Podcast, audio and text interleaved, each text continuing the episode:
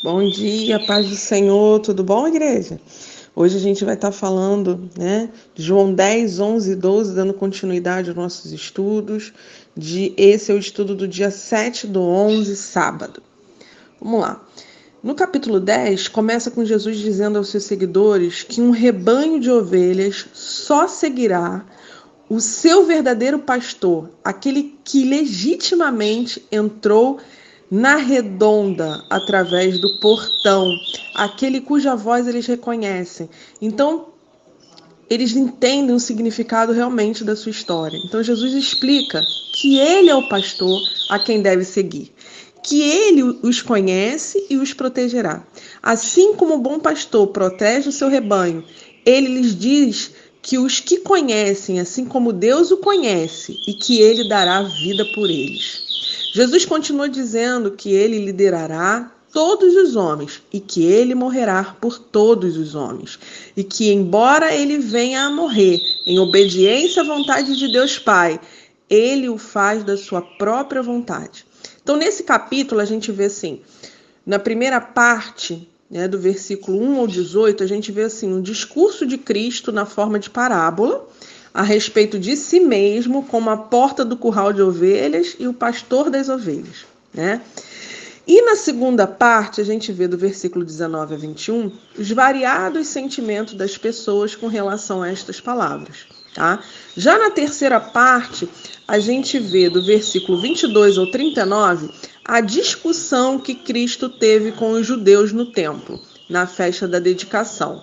Já na, na quarta parte desse capítulo 10, né, versículo, né, capítulo, desculpa, do versículo 40 a 42, é sua partida para o, para o campo, tá? Já João 11, nesse capítulo, a gente tem a história, aquela famosa do milagre que Cristo re realizou pouco antes da sua morte, né? Que é a ressurreição de Lázaro, que eu até falei, citei na pregação de domingo passado que é registrada somente por este evangelista, pois os outros três se limitam ao que Cristo fez na Galiléia, onde residia na maior parte do tempo. Então a gente vê aqui nessa história até Jerusalém, que é, né, foi a semana da paixão, e aí teve os passos que os registros de João estão relacionados, tá? Que acontecia, tudo que acontecia em Jerusalém, ele registrou. Então essa passagem, portanto, estava reservada para a sua pena, pois alguns sugerem que quando os demais evangelistas escreveram, Lázaro estava vivo e não estaria de acordo com a sua segurança ou com sua humildade ter a história registrada até agora, quando supostamente ele já estava morto. É, ele está registrando com mais detalhes do que qualquer outro dos milagres de Cristo, não somente porque há muitas circunstâncias deste milagre que são muito instrutivas, desculpa. E o milagre é uma prova grandiosa da missão de Cristo, mas porque era uma antecipação do que seria a maior prova de todas, a própria ressurreição de Cristo. Então a gente vê nesse capítulo, ele está subdividido assim.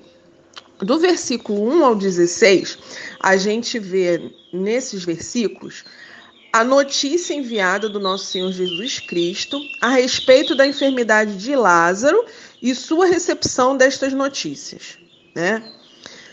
A segunda parte vai do versículo 17 ao 32, que é a visita que o Senhor fez aos parentes de Lázaro quando soube da sua morte e a acolhida que sua visita teve por parte deles. Já do versículo 33 ao 44, é o milagre realizado da ressurreição de Lázaro, né? Tá contando a história ali, relatando.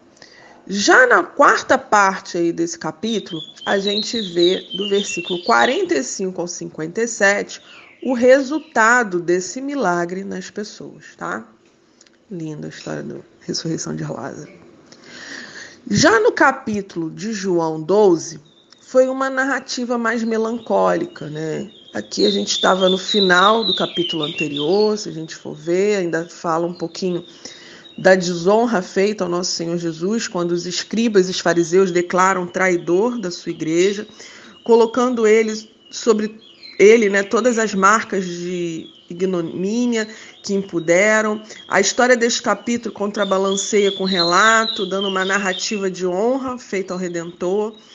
Então, assim, apesar daquela desonra que ele tinha sido lançado, essa mesma maneira acaba equilibrando isso tudo.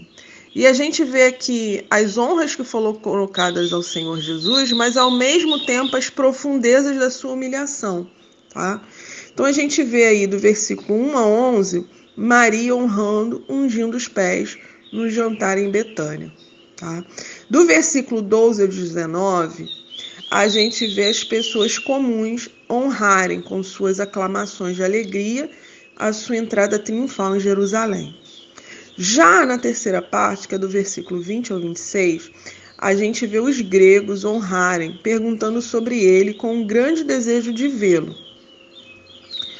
Já na quarta parte, que é o versículo 27 ao 36, a gente vê o Deus Pai honrando com uma voz vinda do céu, dando testemunho a ele.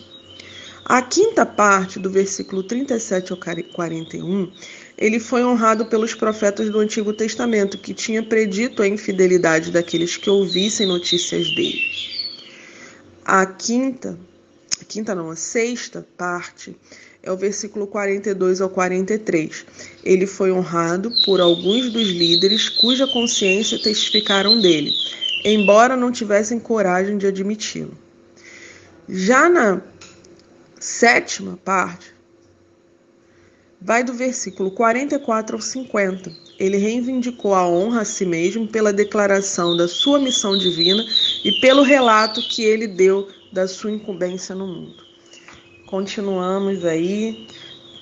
Continua lendo, não perca o foco. Um beijo no coração de vocês e a paz.